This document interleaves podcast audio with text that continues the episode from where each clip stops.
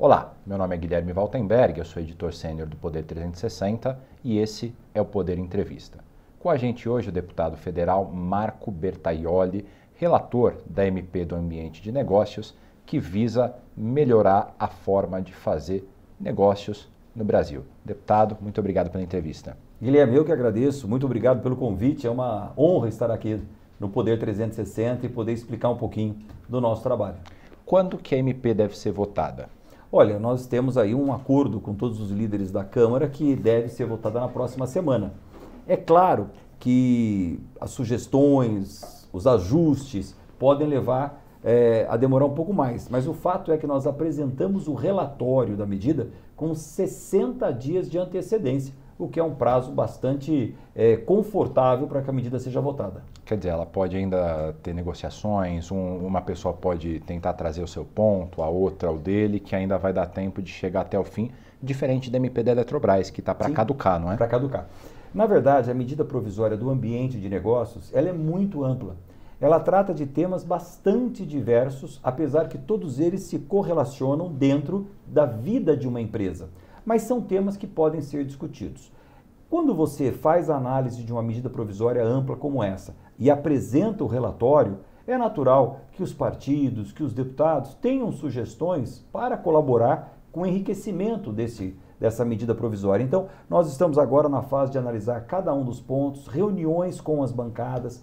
Eu tenho tido cuidado, Guilherme, de conversar com todos os líderes de todos os partidos me colocado, junto com a equipe que me assessora, à disposição para dirimir dúvidas, ouvir sugestões e deixar muito claro no texto todas as preocupações que os deputados possam é, apresentar, para que a gente tenha uma votação tranquila. Uhum. Nessa semana o senhor se reuniu com os líderes e com o ministro Paulo Guedes. Como é que ficou o, o, mo o modelo final do relatório? Mudou alguma coisa? Nesse momento, nós estamos 100% afinados com o Ministério da Economia, com o ministro Paulo Guedes. Absolutamente todas as alterações que foram feitas foram é, adequadas e sintonizadas com o Ministério da Economia. Agora nós estamos exatamente na fase de conversação com cada partido dentro da Câmara, ouvindo, explicando e ajustando textos, para que todos tenham, como eu disse, as suas preocupações contempladas, para que a gente possa levar a voto na próxima semana com toda a tranquilidade que a medida será aprovada. Uhum. E alguns pontos principais que foram bastante destacados pela mídia, inclusive aqui pelo Poder 360, é a instituição do chamado voto plural para empresas de capital aberto, uhum. é, o fortalecimento da PGFN para poder cobrar dívidas, enfim, centralizar as informações fiscais do país uhum. e também uh, um dos pontos que me chamou a atenção é o fato de que não podem ser aplicadas multas na primeira visita de um órgão de controle é, a uma empresa. Alguma dessas questões mudaram? Não, todas essas questões que você relacionou aqui estão contempladas e mantidas no texto. Mas que as pessoas possam entender, é, o Banco Mundial faz anualmente uma análise do ambiente de negócios de 190 países pelo mundo. Quando nós falamos de um ambiente de negócios, é como uma empresa tem mais obstáculos ou maior facilidade para empreender uhum. para gerar empregos, que é o nosso objetivo final. A resultante de tudo isso que nós estamos conversando é gerar empregos. É nisso que nós estamos trabalhando. Quando o Banco Mundial faz essa análise, ele usa, Guilherme, um caso concreto para que sirva de comparação entre esses 190 países. E esse caso concreto não é nem uma microempresa, nem uma empresa internacional, uma grande porte. É uma média empresa, uma empresa de médio risco. Uhum. E aí o Banco Mundial etapa, é, elenca as 10 etapas principais da vida dessa empresa. A abertura, o pagamento de impostos, a concessão de crédito, como se resolve as demandas judiciais, as execuções é, creditícias, enfim, tudo isso é analisado pelo Banco Mundial. Para nossa infelicidade, o Brasil está na centésima vigésima quarta posição no 190. último ranking. 124 entre 190 países. Nós estamos no fim da fila. Uhum do lado, empatados com o Paraguai. Com todo o respeito que o Paraguai nos merece, não é o local apropriado para o Brasil estar. Não é um paradigma. Não é um paradigma. Nós, ó, territorialmente, nós não, não temos comparação, populacionalmente, a nossa economia, enfim. Nós devemos nos basear, nós devemos estar na companhia dos países emergentes como o Brasil, com economias similares, com os BRICS, uhum. que estão ali no top 50, top 60 e não em 124. Essa medida provisória ela é focada em melhorar o ranqueamento do Brasil. Uhum. E por que é tão importante melhorar o ranqueamento do Brasil? Porque os investimentos mundiais são lastreados em dados econômicos. Uhum. E esses dados do Banco Mundial hoje são muito utilizados por todas as companhias, fundos de investimentos, que justificam o investimento ou justificam o não investimento. Ora, está lá uma, um fundo de pensão americano. Por que, que vocês estão investindo na Nova Zelândia? Ué, está aqui, ó, o Banco Mundial atesta que é o primeiro lugar do mundo num ambiente saudável de negócios. O que, que significa saudável de negócios? Significa um ambiente é, transparente, previsível e de fácil solução de conflitos, de demandas que possam surgir. O Brasil, nessa leitura, é um local que não tem uma transparência adequada, que não tem uma previsibilidade adequada e que é extremamente burocrático. Então, isso afasta o investimento. Nós precisamos criar empregos e não existe um único emprego que não seja demandado por uma empresa, pública ou privada, mas nós precisamos criar empresas. Muito bem. A medida provisória ataca esses pontos com o objetivo de facilitar a vida do empreendedor. E quando eu digo empreendedor, mais uma vez, não é de grande empresa não, é de uma papelaria que possa ser aberta aqui num bairro de Brasília. Como que esta pessoa que vai empreender se comporta? Deixa eu dar um exemplo, Guilherme, que eu, eu gosto muito de falar isso, porque o Sebrae tem um estudo que 80%, é uma coisa enorme, das micro e pequenas empresas que são abertas fecham as portas até os cinco anos, que é o tempo de maturação. Sim. E as pessoas não entendem. Por que, que isso acontece? É, é muito fácil a lógica. Vamos imaginar uma senhora que começa a fazer bolos em casa para ajudar no orçamento familiar. E essa senhora conhece tudo da melhor calda de chocolate, do melhor creme para rechear o bolo, da melhor massa que seja macia, gostosa, enfim, ela faz um bolo excepcional. Alguém dá a brilhante ideia para ela um dia de que os doces que ela faz são tão bons que ela deveria abrir uma doceria. E ela vai lá, então, empolgada em empreender, abre uma doceria com o objetivo de fornecer para os seus clientes o melhor bolo, o melhor brigadeiro, a melhor calda de chocolate. Só que a partir do momento que ela se estabiliza como uma empreendedora, CNPJ, ela vai ter que entender de tudo, menos de calda de chocolate, de creme do, do bolo e de cobertura. Ela vai ter que entender de CLT, imposto de renda, tributação, é, contrato locatício, advogado, trabalho. Ela vai ter que entender um mundo que não é a sua vocação. E aí, em cinco anos, ela deixou de fazer calda de chocolate para cuidar de burocracia. 1.520 horas, em média, no Brasil, uma empresa utiliza por ano só para organizar o pagamento de impostos. Não é para pagar, não. É só para organizar, para tentar fazer certo. 1.520 horas. Agora você imagina um pequeno empreendedor sozinho, fazendo calda de chocolate e tendo que gastar 1.520 horas só para organizar o pagamento de impostos, a empresa vai à falência. Uhum. Então, esse ambiente é hostil no Brasil e é isso que nós precisamos mudar. O senhor mencionou que o Brasil está na ação 124 entre 190 países, de acordo com o Banco Mundial, e que o objetivo da MP é melhorar o ranqueamento do Brasil. Qual que é o objetivo concreto? Em que lugar o Brasil tem que estar para falar deu certo a MP? Esse ranking que eu me refiro foi publicado em 2019. No ano de 2019, no ano de 2020, o Brasil já teve algumas atitudes, como a Lei da Liberdade Econômica, uhum. que devem produzir efeito numa melhora no ranking para o Brasil. O ranking de 2020 não foi publicado, porque o Banco Mundial testou ali alguns equívocos na base de dados que ele utilizou. Deve ser publicado ainda nos próximos dias, no próximo mês, o ranking de 2020.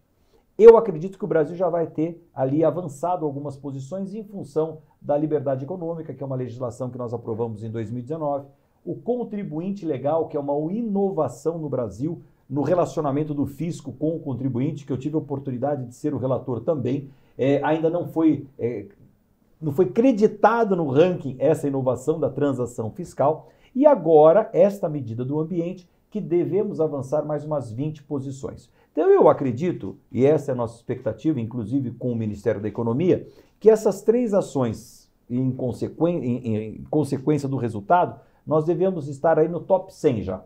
E aí, o objetivo, e o presidente Bolsonaro declarou isso na última cúpula lá em, em Davos, que é para estar entre os 50 melhores países do mundo para se fazer negócio. Então, o Ministério da Economia está todo focado em medidas que possam levar o Brasil ao top 50. Uhum. Não, perfeito. E quem são os maiores opositores à medida hoje no Congresso? Olha, é, é engraçada essa pergunta, Guilherme, porque o Brasil é cheio de feudos, né? De, de, de... Você mexe num item burocrático e não sabe quem está ali incrustado naquela medida e que se rebela quando ela surge. Dá um exemplo aqui a vocês para ver uh, o caos tributário que é o Brasil e o caos de, caos de legislações. Em 1966, o governo editou uma norma que se transformou em lei, dizendo o seguinte: qualquer empresa brasileira que tenha recebido um incentivo fiscal ao longo da sua cadeia produtiva e que for exportar este produto, deverá fazê-lo obrigatoriamente por navios de bandeira brasileira, para incentivar a frota mercântil brasileira, crescer os navios de, de transporte brasileiro. Então, qualquer empresa hoje que for exportar e que tenha se utilizado, por exemplo, de um crédito do BNDES subsidiado para a sua produção, cai nessa legislação. Tenho que exportar, vendi meus calçados para a Itália, preciso mandar por um navio de bandeira brasileira. É lei. Qual é a heresia dessa história? O Brasil não tem nenhum, nenhum navio de bandeira brasileira de longo percurso, claro. Não existe navio brasileiro de longo percurso. Por, Por quê? Por quê? Porque assim como os automóveis, as locadoras de automóveis registram o automóvel em cidades onde o IPVA é menor. Por exemplo, toda locadora que você vê, olha a chapa do carro, Belo Horizonte, porque o IPVA é menor. A lógica para os navios é a mesma. Aonde que as grandes companhias detentoras de grandes navios registram os seus navios? Nos paraísos fiscais espalhados pelo mundo. O Panamá é um deles. O Panamá tem um, uma frota gigantesca lá de navios registrados. E é um país minúsculo. Porque vive do, do, do, do transporte marítimo. Não é o caso do Brasil, que não se especializou. Nós não temos. O Brasil, então uma, uma legislação como essa inócua, só para completar, faz com que o empreendedor, no ato de exportar, precise ir à ANTAC, Agência Nacional dos Transportes Aquaviários, licenciar a sua exportação por um navio italiano, um navio coreano, um navio chinês não tem o navio brasileiro. Isso leva tempo e isso custa. Esse é o famoso custo Brasil. Uhum. Muito bem. O Brasil, Guilherme, ficou numa posição incômoda no meio do caminho. Nós nem fomos para o mundo competir adequadamente com os países emergentes e nem exploramos adequadamente o mercado interno. No mercado interno, nos falta infraestrutura, nos falta logística de distribuição de produtos, nos falta uma legislação tributária saudável. E veja que eu não estou falando de carga tributária. Quanto nós pagamos de imposto não é mais o problema. O problema é como nós pagamos os nossos impostos. O que arrebenta uma empresa hoje não são os 30%, 35% de carga tributária em média. É a burocracia para pagar e, mesmo assim, incorrer em equívocos de interpretação. Ao mesmo tempo, nós não fomos para o mundo competir, porque a nossa burocracia faz com que a nossa mão de obra seja cara. Hoje, um comparativo simples: um trabalhador canadense recebe de salário mínimo pelo menos umas seis vezes mais do que o, o brasileiro. A comparação é: nosso salário mínimo é mil reais, o salário mínimo do canadense é mil dólares. Então, é mais ou menos umas cinco, seis vezes. Um veículo Toyota Corolla, que é uma referência mundial hoje, no Brasil pela cadeia produtiva cara e um trabalhador que ganha só mil reais, esse Toyota custa 22 mil dólares. Então, o trabalhador brasileiro ganha mal e os nossos produtos são caros. No Canadá, o trabalhador ganha 5, 6 vezes mais de salário mínimo, mil dólares, e o Toyota custa metade do preço, 11 mil dólares. Então, o trabalhador canadense, com um menor tempo de trabalho, tem acesso a produtos de maior qualidade. O trabalhador brasileiro tem que trabalhar muito mais horas, tempo de vida, para poder ter acesso a produtos que são muito mais caros. Isto é a, a, a, esse roda-moinho, esse meio do caminho que nós ficamos. Então, nós não somos competitivos mundialmente e não exploramos os nossos 220 milhões de habitantes, que é um mercado maravilhoso e nós não exploramos corretamente. É a chamada um... armadilha da renda média, né? Que armadilha da renda média. Caem, chegam na renda média e a partir daí se. Eh, estabilizam, cristalizam as coisas como são e nunca avançam até a prosperidade, como a canadense, por exemplo. Exatamente. Deixa eu dar um exemplo prático. Eu gosto sempre de, de colocar a, a, teoria e linkar com um exemplo prático para que as pessoas entendam. Eu fui prefeito de Mogi das Cruzes durante oito anos, que é a minha cidade. E investi muito na vinda de novas empresas para o município para gerar empregos. Né? O mesmo trabalho que eu estou fazendo aqui agora no âmbito nacional, eu fiz no âmbito municipal. E eu recebi lá uma empresa que na época era, era holandesa, se não me engano, que era uma indústria de gesso acartonado. O Brasil começou a construções com paredes de drywall, gesso acartonado. Naquele momento, uma das primeiras empresas que chegaram no Brasil era a, a Placo do Brasil, que está instalada lá em Mogi das Cruzes. Então a cidade cedeu um terreno e a empresa se instalou. Isso depois de dois anos de muitos estudos pela cúpula lá da, da, da empresa Placo. Qual era a dúvida deles? Nós vamos colocar a fábrica, a planta industrial, perto do mercado consumidor, que é São Paulo, ou perto das jazidas de gesso, que é o insumo, em Pernambuco. Então, durante dois anos, eles fizeram as contas para saber se economicamente o produto era mais viável com a planta instalada em Pernambuco ou em São Paulo. Resumindo, depois de dois anos não chegaram à conclusão, porque é muito difícil essa conta e essa substituição tributária. Resolveram, então, implantar a, a, a, a planta industrial em Mogi das Cruzes, São Paulo, perto do mercado consumidor. E aí o diretor da Placo, que se tornou meu amigo, ele brincava comigo o seguinte, que ele trazia o gesso de Pernambuco para São Paulo, Mogi das Cruzes, aonde era feita a produção o acartonamento do gesso e a venda das placas de drywall que hoje toda a construção usa. E ele brincava comigo, Marco, eu não vendo gesso acartonado, eu vendo imposto acartonado. Porque o custo do gesso vindo de Pernambuco era muito mais caro o transporte, os impostos, do que o gesso. Então ele vendia imposto acartonado. E na MP do, da, do ambiente de negócios, em quanto tempo a gente pode ver uma melhora, é, tanto na geração de emprego quanto é, nesses problemas que o senhor acabou de relatar?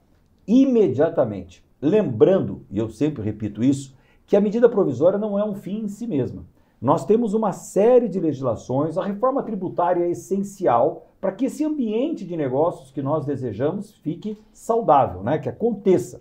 Agora, as micro-reformas que estão acontecendo, como esta revogação de legislações obsoletas, como essa que eu citei no transporte marítimo, ou como o prazo para abertura de empresas, que são micro-reformas dentro desse ambiente de negócio, elas vão se complementando dentro de um grande quebra-cabeças. Uhum. Que daqui a pouco nós vamos ter um quadro montado de um país que seja carinhoso, seja receptivo com o um empreendedor, não internacional, com o próprio empreendedor brasileiro, que quando monta o seu pequeno negócio, está gerando no mínimo seu alto emprego.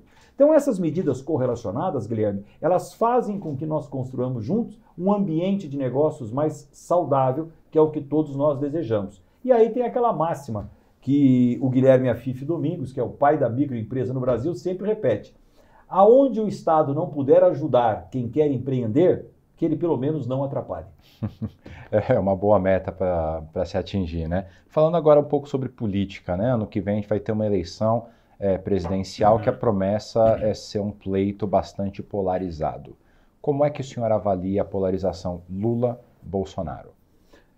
Olha, nós estamos no governo Bolsonaro e eu vejo que o governo Bolsonaro tem absolutamente tudo para acertar, para conduzir o Brasil numa, numa direção correta.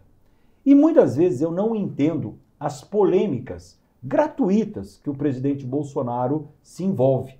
Eu acho que muitas delas, se não forem premeditadas, são absolutamente equivocadas, no mínimo, que é a palavra que eu possa é, utilizar. Então, eu, eu vejo que o governo Bolsonaro cria problemas para o próprio governo, né? sem uma necessidade clara.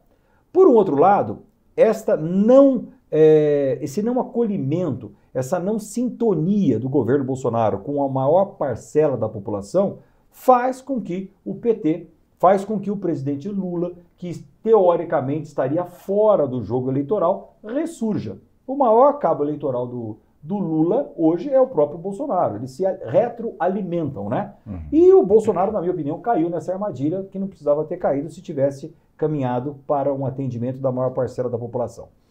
De qualquer forma, como eu não sou extremos e eu não, não acho que essa seja a melhor é, opinião para o Brasil, eu espero que os dois caminhem em direção ao centro. Não para se encontrarem, mas para amenizarem as radicalizações. Tudo que nós não precisamos no Brasil é de um país é, tensionado, de um país que vá para o esgarçamento das suas relações. Isso não é saudável para um país da dimensão do Brasil. Nós somos um país de extensão territorial continental, nós somos um país que produz absolutamente de tudo. Nós temos safras sobre safras recordes para alimentar o mundo, que é o produto mais valioso que existe, combater a fome. Então o Brasil é o celeiro do mundo e nós precisamos nos orgulhar disso, não nos envergonharmos. Oh, o Brasil só tem. Não, ainda bem que nós temos um agro forte. A indústria brasileira precisa de um choque de competitividade com essa desburocratização que nós estamos fazendo para que ela seja competitiva. Então eu entendo que o equilíbrio seja a grande ferramenta necessária no Brasil nesse momento. Espero que surja um nome de centro para tentar romper essa polarização do Bolsonaro e do Lula, que, na minha opinião, não é saudável para o Brasil.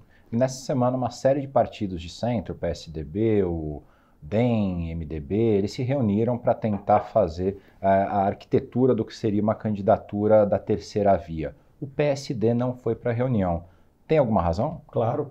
Olha, primeiro nós estamos em paralelo com esse cenário político eleitoral, criando, passando, transformando aqui uma reforma partidária no Brasil que está acontecendo silenciosamente. E quem não está vivendo a política não consegue é, perceber. Nós temos uma cláusula de barreira em andamento.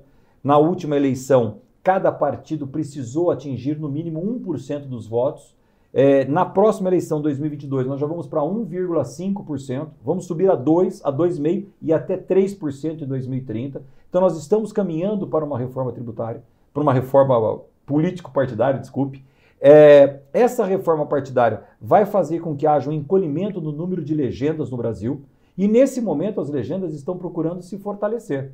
E o meio que uma legenda tem para se fortalecer é a, a, a essência de um partido político apresentar os melhores candidatos que ela puder para o pleito eleitoral, seja para deputados estaduais, federais ou para presidente da República.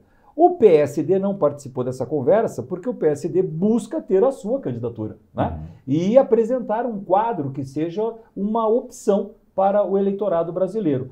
E o PSD está focado nisso não só em nível Brasil, mas em cada um dos estados da nossa federação. Apresentar o melhor candidato a governador, apresentar o melhor quadro, a melhor chapa de candidatos a deputado federal, a senador, porque é essa a missão de qualquer partido. Em que pese partido ser parte da sociedade, na nossa parte que nos cabe, nós queremos apresentar os melhores quadros. Então, o PSD, que hoje é comandado nacionalmente pelo Gilberto Kassab, que é uma pessoa absolutamente focada, dedicada, empenhado em fortalecer o partido, nós estamos buscando isso, um fortalecimento regional, para que esse fortalecimento regional culmine num fortalecimento nacional. Então, a meta de qualquer, qualquer partido precisa ser a candidatura própria. Uhum. E já tem um nome sendo cogitado ou ainda não? Nós não temos um nome sendo cogitado, né? mas nós temos vários nomes sendo analisados. É, e aí as decisões são muito de acordo com as circunstâncias momentâneas.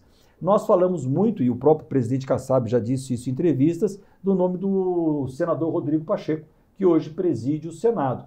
E que, sem dúvida nenhuma, reúne as condições de equilíbrio que eu me referi agora há pouco, com opiniões sensatas, com opiniões é, tranquilas, que pode conduzir o Brasil a um mar absolutamente de, de almirante, um mar tranquilo, que a gente possa conduzir o Brasil para ser um país de, de primeiro mundo, no sentido de qualidade da sua população, com acesso à saúde e educação de qualidade, mas isso será feito com construção, com motivação para a população estar juntos e não por imposição. Uhum. Deputado, queria te agradecer pela entrevista.